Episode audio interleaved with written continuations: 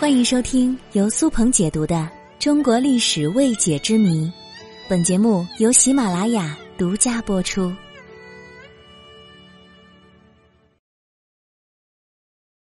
武则天和狄仁杰到底是什么关系呢？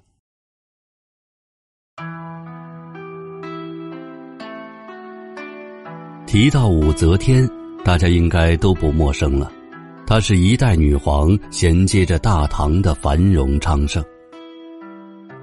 而狄仁杰，我相信很大一部分朋友对他的第一印象是神探。其实他远不止神探这么简单，他是唐代的政治家，武周时期的宰相。如果武则天是个男人，那么这一对儿应该是历史上最著名的明君良臣了。可是武则天是个女儿身，她和狄仁杰的关系又非常亲密，这就很容易让人浮想联翩了。就像我们今天讨论的男女之间到底有没有真正的友谊一样，这就见仁见智了。食色性也，古代皇帝佳丽三千，武皇也有很多男宠，而狄仁杰呢？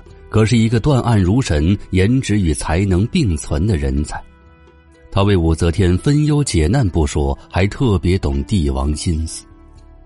试问哪个女人能对这么一个优秀的男人无动于衷呢？优秀的人总是会相互吸引的嘛。但是想象很丰满，但现实却很骨感。后人经过考察研究之后发现。这两个人仅仅是君臣关系，但毕竟无风不起浪。大家之所以八卦他们两个人，是有一定原因的。想要探究其中心秘，咱们不妨来看看狄仁杰的成名之路。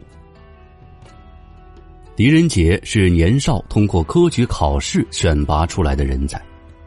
而他在唐高宗李治当政时，并没有得到重用，一直外派做一个寂寂无名的小官令人心生疑惑的，或许正是这样一个默默无闻的外派小官在女皇上位之后，居然能够像开了外挂一样平步青云，所以就连当时朝野上下都是纷纷议论的。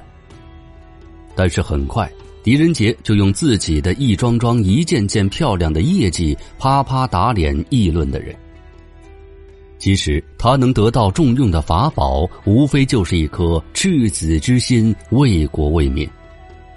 又加上他的政治手段跟果断的女皇十分相像。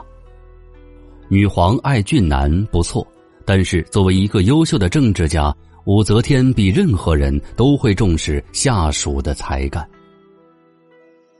在那个繁华的盛唐，其实千里马常有，而伯乐不常有。